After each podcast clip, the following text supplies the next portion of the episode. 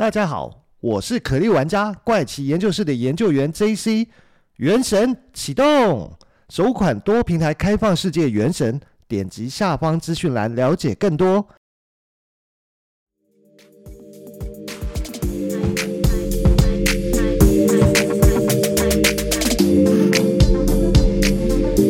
嗨，大家好，欢迎回到怪奇研究室，我是研究员 JC。这一集要跟大家分享的是，其实是十一月刚过的所谓的双十一购物节，但是要聊的不是台湾的双十一购物节，而是讲它的呃真正的鼻祖，就是中国的天猫双十一、淘宝双十一这件事情。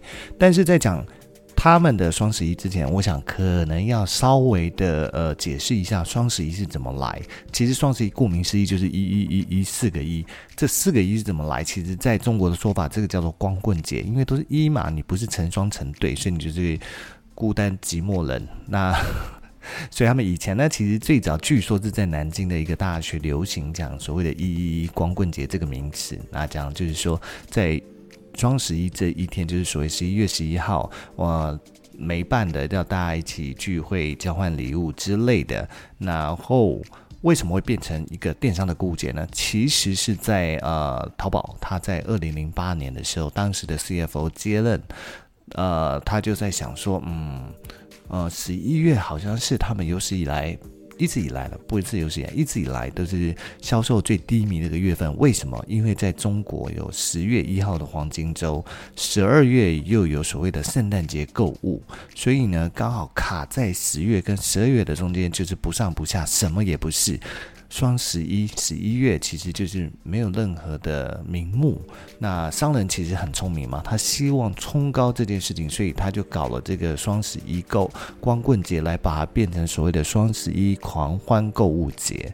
那但是呢，他们当时希望做这个活动的时候，去谈了基本上所有的呃可以谈的品牌，他们应该都谈了吧？没有人要理他们，就觉得这不。不可能啊，不扣脸啊，做不起来。十一月十一号其实没有什么太大的力度，但最后呢，他们还是谈到了二十七个品牌愿意加入他们这个双十一的购物活动，所以呢，他们还是真的去规划这件事情去做。那但是第一年呢，其实很简单，就第一年好像做了四千多万还五千多万人民币的金额。那但是这个数字其实也不错了，它大概就是淘宝平常的。呃，销售数字的十倍，所以这一做呢，第一年的双十一购物节就让我们尝到甜头，他们就觉得啊，这件事情看起来是有搞头的哦。对，因为呃，如果有平常有在国外呃抢购 的听众朋友，应该就会知道，英国会有所谓的 Boxing Day，那美国呢，十二月就是会有所谓的。呃，Black Friday，那黑色星期五的的购物嘛，那这两个其实是他们非常重要的一个折扣购物节，而且他们的这个折扣购物节不只是在电商上有折扣，实体店铺也有折扣，所以尤其是美国很夸张，每年到了这个黑黑色星期五的购物节的时候，很多人会在实体卖场甚至抢最后一两个货大打出手，所以过去其实在新闻上都有报过，可能是为了抢一台电视，那就。两个人就直接打起来了，或者怎么样啊，等等等。所以呢，其实这件事情的确是帮淘宝它成功树立了一个新的名目来抢大家的钱。所以转眼一过，哇，今年二零二零也是一年了。所以它今年其实是第十一年的双十一。那所以今年呢，今年的双十一其实就搞了很多的噱头。为什么？因为自从零九年的双十一成功以后，他们每一年。就有一件很重要的指标，就是什么指标？今年的数字要比去年更漂亮。那什么叫更漂亮？就是要比去年更高啊。那这几年其实累积下来呢，大家就会发现说，哦，其实隔天的刷退率也超高。为什么？就是很多人要冲那个数字嘛，因为平台有压力，所以商家都要配合帮忙去怎么样把这个数字冲高。当然，他的做法是。找更多的品牌加入，然后可能本来有加入的品牌，他可能只试出五十个产品，他就希望你隔年试出一百个产品。举例啦，这是举例，但就是产品越加入折扣的产品越来越多，再就是数量也要越来越多，它才有可能一直吸引消费者真的回来买单，再去抢购，你才会比去年买更多啊，那你才会有可能失心疯在这一天，因为看到折扣，明明我不需要这个，但我就买。例如说，呃，我已经有。一百件 T 恤了，我还在买 T 恤，那就是失心疯嘛。因为看到哇，好便宜哦，那又免邮，还给折扣，嗯，什么三件五件就折多少，还有红包等等等等。所以他们其实每年当然就是操作这些，可是到了今年呢，他们就是玩了更多不一样的花样。那当然在之前我们也知道说。呃，像是台湾的 PC Home，他们在今年其实有举办有什么线上演唱会，其实这个也是学他们来的啦。就是中国的淘宝，他们也就是在前几年，他们就正式发动找这些大牌的明星，他们来办那电视演唱唱会，然后就一直一直唱到什么双十一什么之类的。他其实目的就是希望你就哎被他吸引住，就看看看。当然他们在中间会穿插带货嘛之类的。后来衍生到前两年，甚至有所谓的呃知名的网红。他们就来直播带货啦，所以在中国就产生最有名的，当然就是李佳琦是个男的，还有一个薇娅是个女的的两位，刚好代表呃一男一女的网红。可是他们都是强项是从呃化妆保养品起家到现在什么都卖。那也都说他们常呃一个双十一档期，他们卖的货可能就是一个品牌平常。可能不止一个月，可能甚至是一年的货量之类的，那就代表说，其实他们的一个吸引力的确是在。那当然就是电商，他是每年都在玩这些把戏，总是会腻嘛。消费者他不可能说我每年都在等着直播电商带货啊，还是等着看演唱会中间穿插带货。所以今年他们就发明了一个新的玩法、新的梗、新的游戏，叫做什么？叫做嗯，预先订购，就是你下定金。这个东西就为你保留，而且我把时间提前到十月底就开始了。我从十月底开始就让你们玩这件事情，所以呢，它现在就是要在指定时间内去把尾款结掉，因此出现了一个新的名词，就叫尾款人。什么叫尾款人？就是我还有尾款没付啦，我只付了定金，我选了多少商品，我其实就是为了讲想拿它的满减。他们什么叫满减？其实。满就是满多少减多少，有点像我们的百货周年庆。那当然，如果有习惯在呃十月中后开始的百货周年庆抢商品的听众朋友，应该就知道，百货公司呢通常都会玩一些游戏跟活动，例如说呃满千送百，其实就是满一千折一百之类。可是你必须累积达多少金额才能够去换。再来是信用卡公司。也为了鼓励你在百货周年庆的时候去狂刷，甚至可以至少刷两万以上。它可能很多游戏规则就是设定从两万开始起跳，就是还可以送你几百块的那个百货公司的折扣券，就是礼券啦，那你就可以马上用。而且他们里面呢，百货公司跟信用卡送的这个里面的啊，百货公司礼券它也分两种，一种叫做永久有效，一种叫做可能在指定时间前会啊有效，之后就失效。举例讲，我可能十月中买的，他告诉你今年十二月底前就会失效哦，所以你拿了这个，你就要在十二月底前你再回去购买刷一波买起来这样子，要不然你这个东西就等于是白拿了。那满减也就是一样的意思，而且今年他甚至玩出说，我可以做跨店满减。就是以前你会想是说，在淘宝这个平台上面，我当然是一个商家，你在我这边买啊，你全部都要在我这边做，我才有可能赚更多。可是今年的淘宝玩的是说，没关系，没关系，你前面买的是服饰店，后面买的是家具店，在后面买的是生活用品店，我让你累积金额达多少金额的话，我就让你享这个折扣力度。所以其实我这样玩起来啊，大家就可能都很多人都想要去拿这个满减。可是有的时候，你要知道，消费者都是会找漏洞钻的。他总是想说，嗯，其实很多东西我不需要诶，可是我为了拿这个满减，没关系啊，我先拿到手，那我把不要再退掉。其实就是前面讲的很多，这十一年来呢。它的双十一活动，很多消费者就是在前面买了，然后后面就把你退掉，就退刷。所以有专门这种刷单手，就是上下游产业链啦，在帮你冲营收，隔天再帮你，呃，因为毕竟淘宝是七天无理由退货嘛，他就让你刷退之类的，那他就玩这一招。可是呢，今年的淘宝也很厉害，魔高一尺，道高一丈，就是我在做预定下单的时候呢，我就等着时间到，我要去结尾款嘛之类的，那。那双十一当天，它其实是把所谓的退货机制这件事情的选项给关闭了。就是有在淘宝买过东西的朋友，应该就知道，你可以直接在 App 或者是网页上操作，我要退货，那就反正就让你选几种理由嘛。我买错了，我不想买，反悔了，我跟店家协商好了。那结果没想到，一进去没这个选项可以点，怎么会？那你怎么会发生这件事情？那。据后来流出的许多的网络上的文章也好，或者是影片也好，他们都说其实这个是嗯平台要求。或者是店家有默契，当然我相信店家的这个神默契应该是来自平台告诉他们嘛，要不然怎会神默契？所有的店家都在这一天关闭，所以意思就代表说我这一天下定了，其实我不能我不能退货了。可是好，那我没有，我要一直等等等到什么时候？等到十一月十二号零点零一分，我才可以去做退货这件事情。那。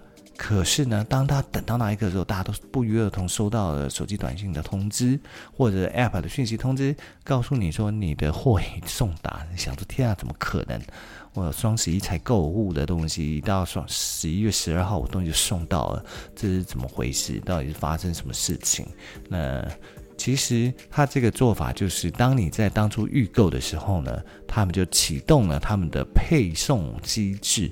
那当然，他也是为了避免以前双十一被诟病的，就是当你买了以后，你的东西你要等到海枯石烂、天荒地老才会收到，因为那时候中国全国的快递大家都爱消耗、消耗不完的这些快递货品，所以其实他们在预购为什么拉到预购期，就是当你预购付定金，其实我认定你就是会来买，我就先送发货了。那发货，可是我在家哈，你说你送达，我在家，我其实也没送到啊。其实他就是告诉你了，东西都已经送到了。你这时候你已经收到，你还要再退货，那你总要给我个理由嘛。那你如果理由，当然前面说过，淘宝是支持无理由七天退货嘛。可是你总会觉得麻烦，那那就多留几件好了。也许他抓的就是人性一个弱点，我东西收到了，那我可能就多留几件，我甚就可能不会退那么多，因为退那么多，我可能就是没办法拿满减啊，还是怎么样啊之类的，等等等的原因。那。但是话回到刚刚讲说，可是我我说是我收到了货品已送达，可是我没看到东西，东西在哪？原来他都被送去了一个叫菜鸟驿站的地方。那我觉得这是更绝、更厉害的一个地方，就更吊诡的一个地方。就是在台湾的网购呢，基本上我们大概就是选两种嘛，一般不是寄到办公室，就是寄到家里嘛。那家里没有物业可以帮忙代收，那只能寄到办公室。办公室如果公司又不允许你，那你可能寄到。家里附近或公司附近的便利商店啊，可能是全家、Seven 啊、莱尔富、OK 都有代收这件事情，甚至我可以货到付款这件事情。那可是在中国呢，他们的便利商店第一个密集度没有台湾这么多，即便是北京、上海的这种一线大城市或者北上广深呢、这四个一线城市，他们的密集度都没有我们这么高。第二个，他们的便利商店呢，不管是 Seven 全家，或者是另外一家很大也是日系的叫罗森。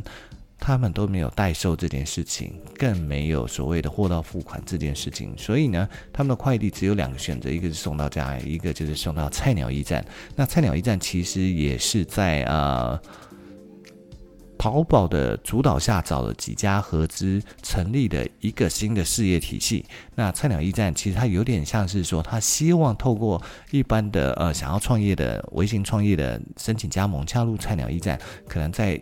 嗯、呃，大部分就是呃，可能比较人口密集的社区附近，然后还设了这个点，那嗯、快递就可以把货品送到这。当你家没人收的时候，你就可以送到这，然后你再来这边取件。那对消费者某种程度上，他就是希望说，create 呃，像是我们台湾刚刚在讲这种网购的模式，就是透过便利商店来做代收这件事情。不过讲到这个很好玩哦，我觉得可能之后可以找个时间再跟大家做一起来讲台湾便利商店透过代收服务这件事情，到底一年赚了多少钱？这个数字其实是非常惊人，比他们卖什么产品的金额数字都可能还要来的获利更高更好。不要忘了，台湾的便利商店。在帮你做所谓的呃代收这件事情，它其实是有收费的哦。它收的运费，你不要忘了，可能在几个平台上面它都是六十块。可是你是到店到店去寄嘛，那其实你付我这六十块就是它的收入。为什么？因为它的物流配送是本来就在进行的，他跟着他的物流配送一起把这些东西这样子挪来挪去，从不同的店挪到另外一个店去，所以创造的数字是非常可观。这个之后我想说有机会再来做一个分享好了。那再回到我们的主题，那菜鸟驿站其实它设计的目的，它的概念其实就类似我们网购的这些便利商店点一样，希望提供消费者更方便的服务。可是事实上呢，很多的消费者都要抱怨，以前的快递自从有了菜鸟驿站以后，就变成慢递了。那 慢递不是一个人的名字，是很慢的快递的意思。到底会发生是为什么会这样子呢？会变成是快递变慢递呢？其实很有趣的，就是说，呃，这些快递公司呢，他们其实现在有菜鸟驿站以后，哪怕你是选择送货到门，送货上府，他们都不再送到你家，他们就直接丢到菜鸟驿站。可是对你而言呢，你可能不根本不知道说，我明显是送货上府，我怎么会跑到菜鸟驿站？你不知道东西就在那边放放放放，放到哪一天？我这边呢，就来举例我查到的一个新闻事件哈，就是讲说，其实在上海呢的。宝山区有一个叫韩青路，其实这有点远了。上海的宝山区就可能有点像是我们的林口，从市中心到林口那么远的一个距离。那韩青路上呢，开了两家菜鸟驿站。自从开了这里两家菜鸟驿站以后呢，附边的呃周边的这些小区就。不断的遇到了，本来应该是网购收货是开心事，变成是一个烦心的事情。为什么？因为呢，所有你在叫的这些快递呢，只要是呃，基本上中国做网购这快递比较知名的有几件嘛，当然最有名的就是顺丰，再就是中通、圆通。等等等等，那但是顺丰它还好，因为顺丰本来就比较贵，所以你选送货上门上门，它就会真的是送货上门。可是你选的是什么中通、圆通等等等，或者是百世快递，它会直接给你送去菜鸟驿站，还根本不管你。要送去哪？举例来讲，这边就有记者去采访了一个住在当地的一个居民，就说哦，他们在想说，以前我买东西哈，我我这次是跟一个杭州的卖家买东西，以前我买东西哦，江浙沪发货商品哦，大概一天就可以送到了，现在至少要两天以上，两天以上就代表其实有可能不止两天，甚至是更长的时间，甚至有人买的是哦，是什么水果、生鲜食品。那他明明是有选说他要二十四小时到货之类的，可是呢，等他收到通知，其实是已经超过四十八小时以上，他才收到通知。结果生鲜食品都已经变质了，可能是已经不新鲜了，甚至是已经出现了快要烂烂的感觉，就是水果，所以导致这一带的居民就觉得说，我们的生鲜食品快递这件事情变成重灾区。那这边会特别讲生鲜食品，是因为啊，其实中国的生鲜食品快递是已经发展很久，而且是非常的普及，不会像我们是因为今年是疫情关系，所以才会有 Foodpanda 跟那个 Uber Eat 可以帮你去什么家乐福还是哪里买生鲜食品快递到你家之类的。好，那甚至是呃有人觉得说，嗯，他不想要东西再送到菜鸟驿站呢，他就呃决定说我要去那个。设置一些什么东西，是不是在我的淘宝上做了什么东西设置，是可以让我不用再怕东西被送到菜鸟驿站，而是可以直接送到我家呢？所以他其实后来看了一下，说哦，原来他们的这个社区的呃住户群里面有在跟大家讲一件事情，就是说我要怎么样子让你东西不要再送到嗯菜鸟驿站，而是。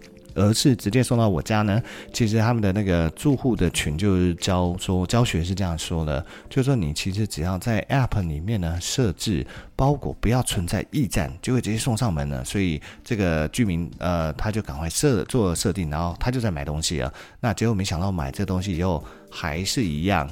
到了第二天还是没有送上门，他在等一天还是没有送到门，他就觉得奇怪，这时间江浙沪一带不是应该一天就到？我现在等了两天快三天，我都还没有收到，所以他在上网去查，发现呢这一招根本就是无效啊，因为东西还是被送到菜鸟驿站去了，所以这根本就是一个呃完全没有效的。